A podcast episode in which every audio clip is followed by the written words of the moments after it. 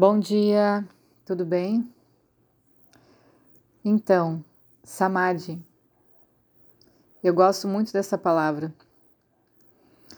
Significa um estado de absorção em que a nossa consciência se torna inteiramente concentrada num único objeto ou numa experiência. Então, a gente já falou algumas vezes sobre isso, da observação, como é importante deixar a mente em paz, segura, educar ela. Isso é o samadhi. É por meio dessa experiência que a nossa consciência descansa, nossa mente interior descansa num sentido mais profundo. E é por meio do samadhi que a gente consegue chegar na consciência. Então, quanto mais a gente se habitua a fazer esse processo de observação, de se concentrar em algum ponto, a gente passa por esse cômodo da mente interior e chega no samadhi. Teve um áudio que eu falei sobre que esse processo de aquisição da consciência, ele acontece individualmente e acontece num momento único para cada ser. E é isso.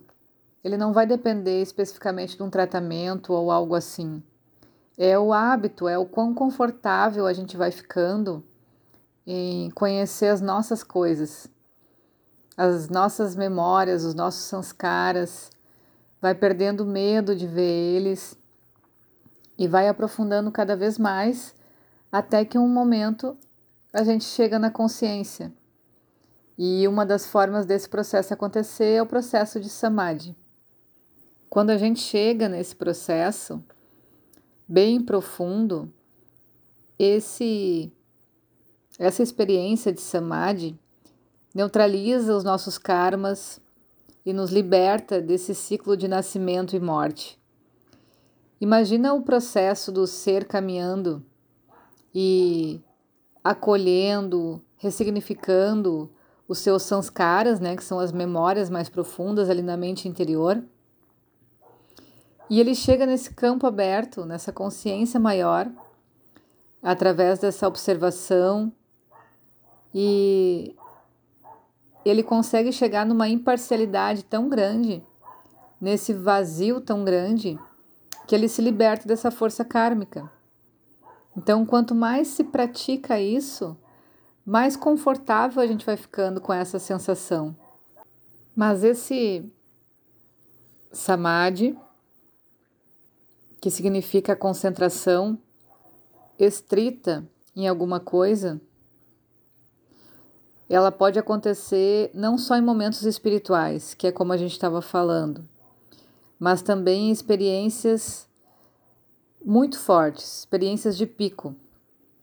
Então, quando a nossa atenção fica 100% focada, a gente fica imerso em alguma experiência, também está acontecendo um samadhi.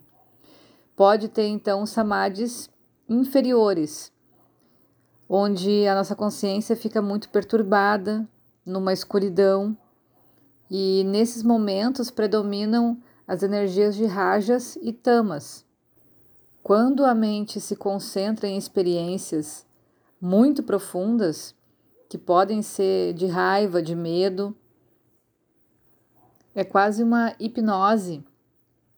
A gente percebe pessoas que estão nesse lugar, nessa situação muito ruim, não conseguem ver outra coisa e se concentram muito energeticamente nessa energia e acabam ficando num, num samadhi, então, negativo, mas ficam presas nessa realidade, nesse mundo exterior. Quando a gente fica hipnotizado por algo, fica imerso em uma situação, é importante a gente saber avaliar que situação é essa. Porque quanto mais negativa ela for, mais rajas e tamas ela tem. Quanto mais positiva ela for, quanto mais espiritualizada for esse samadhi, mais sátvico ele é. Então, isso por si só também é uma escolha. A partir dessas três funções principais da mente interior, as funções com que elas captam e carregam as informações para dentro, é o sono, a memória e o samadhi. A partir dessas se originam outras funções, que são as funções secundárias, como a intuição, o instinto, o amor, a fé e a gente vai falar um pouquinho de cada uma delas. Quando a gente está bem desenvolvida da, da mente interior, chegando ali na consciência, clareando a nossa visão, a gente desperta a nossa intuição, que é a capacidade de conhecer as coisas imediatamente. É como uma sensação dentro de nós de ter feito algo ou ter contato com alguma coisa sem realmente ter tido, ser muito familiar aquilo. E até a verdadeira intuição é uma espécie de samadhi. A intuição é mais vívida do que o conhecimento sensorial, do que as informações que a gente capta através dos sentidos. Ela não vem por uma porta apenas, visão, audição, tato ela engloba todo o nosso corpo. Quando a gente tem uma sensação de intuição com alguma coisa, parece que todo o nosso corpo fica envolvido com aquela sensação. E a gente não deve confundir a intuição com imaginação, que é uma função dessa mente exterior e dos sentidos. Então é preciso saber também identificar um processo de intuição a gente usa muito banalizar já essa palavra, dizendo eu tive uma intuição. Às vezes não, às vezes a gente quer que as coisas uh, andem por um determinado caminho e a gente imagina aquilo. E por imaginar tão feliz, a gente acha que é uma expressão da intuição. Outra função secundária é o instinto, que a gente já falou várias vezes.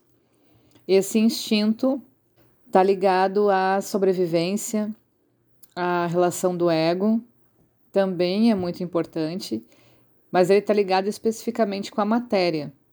Então, é a memória de como a matéria vai se desenvolver, como que ela vai sobreviver, como que ela vai expressar as coisas nessa vida para que ela tenha que aprender. A diferença é que quando a gente está trabalhando com a consciência, a gente entende pelo aspecto do observador o que a gente está aprendendo. Quando a gente está funcionando através do instinto, a gente não consegue enxergar. A gente vai funcionando simplesmente. Isso é um mecanismo muito inteligente, né? Que foi colocado em nós. Que a gente tem que fazer aquilo que tem que ser feito. Ou a gente faz dormindo ou faz acordado. E o instinto é isso. Agir de uma forma irracional quase, mas dentro daquela linha do objetivo que foi traçado, falando de alma e de desenvolvimento. Talvez a gente pode aplicar aqui aquilo ou a gente aprende pelo amor ou pela dor.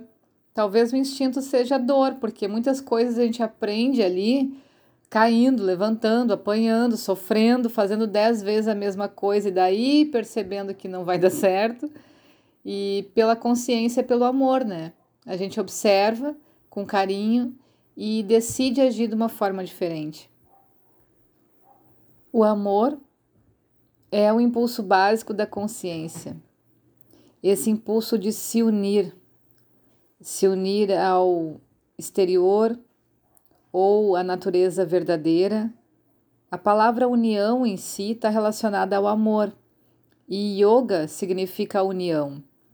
Quando a gente falou lá do cardíaco, a parte de baixo, os chakras inferiores relacionam à matéria, os chakras superiores relacionam à consciência. Então, a forma mais sutil, essa união é esse processo, esse amor que é natural do ser humano, que faz parte da constituição do ser humano, representa a união, o yoga é a união disso da matéria com a consciência, yin yang e o feminino e o masculino dentro da gente. Tudo isso significa a união. O equilíbrio em si que o Ayurveda tanto fala é a união.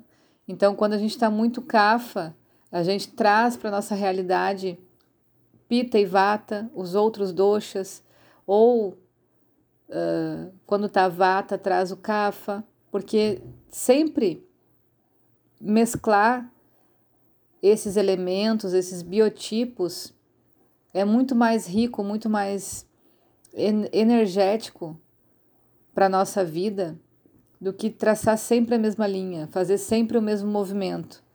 Então, de novo, quando a gente vai para as polaridades, não significa união, significa separatividade. E não é dessa forma que a gente vai desenvolver de uma maneira saudável. E a última dessas quatro funções secundárias é a fé. A fé real é parecida com a intuição, é um sentido interior muito forte imediato da realidade. Está muito além da aparência. É quando a gente acredita sem nenhum pingo de dúvida. Aquela coisa de se jogar, de saber que esse Deus maior que a gente tem em nós vai nos sustentar. Isso está longe de qualquer dogma. É uma crença no eterno, no infinito, que a gente nunca está desamparado. É aquele momento que você coloca todo o teu coração em alguma coisa e sente que vai dar certo, sente que é por ali. Isso vindo por trás de uma consciência, sendo amparado por uma visão clara das coisas, não por uma fantasia, não por uma crença em que foi falado através das religiões, por exemplo. Então tem muitas coisas que são passadas para nós que a gente acaba acreditando cegamente e seguindo, mas que não passaram pelo o crivo do questionamento, de saber se aquilo aí tem fundamento ou não, de discriminar aquela informação de alguma forma, se ela faz sentido para minha consciência, para o meu indivíduo ou não. Então, a fé, ela precisa passar por todas essas peneiras para realmente ser considerada uma fé real. E ela tem muito mais a ver com o nosso Deus interno, com a nossa consciência maior, do que com algo que está externo a gente. Um bom dia para todo mundo.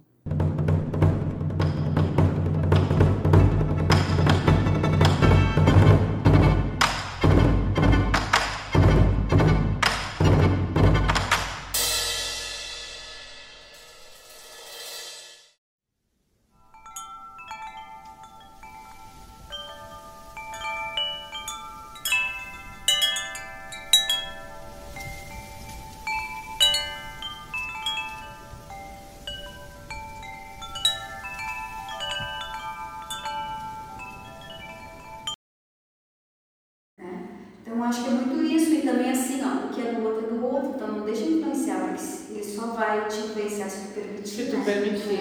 Então acho que esse é o grande ensinamento desse ano para mim. Eu evolui muito isso em relação à minha família, em relação aos meus relacionamentos. E eu estou me sentindo muito bem. eu vou terminar o ano mais tranquila. Entendi. Já estou com algumas coisas para o ano que vem já encaminhadas. Tem várias coisas na fala assim que dá pra gente estudar também, né? Quando ela fala bastante da culpa e tal, vocês conseguem saber qual é o dosha que sente mais a culpa?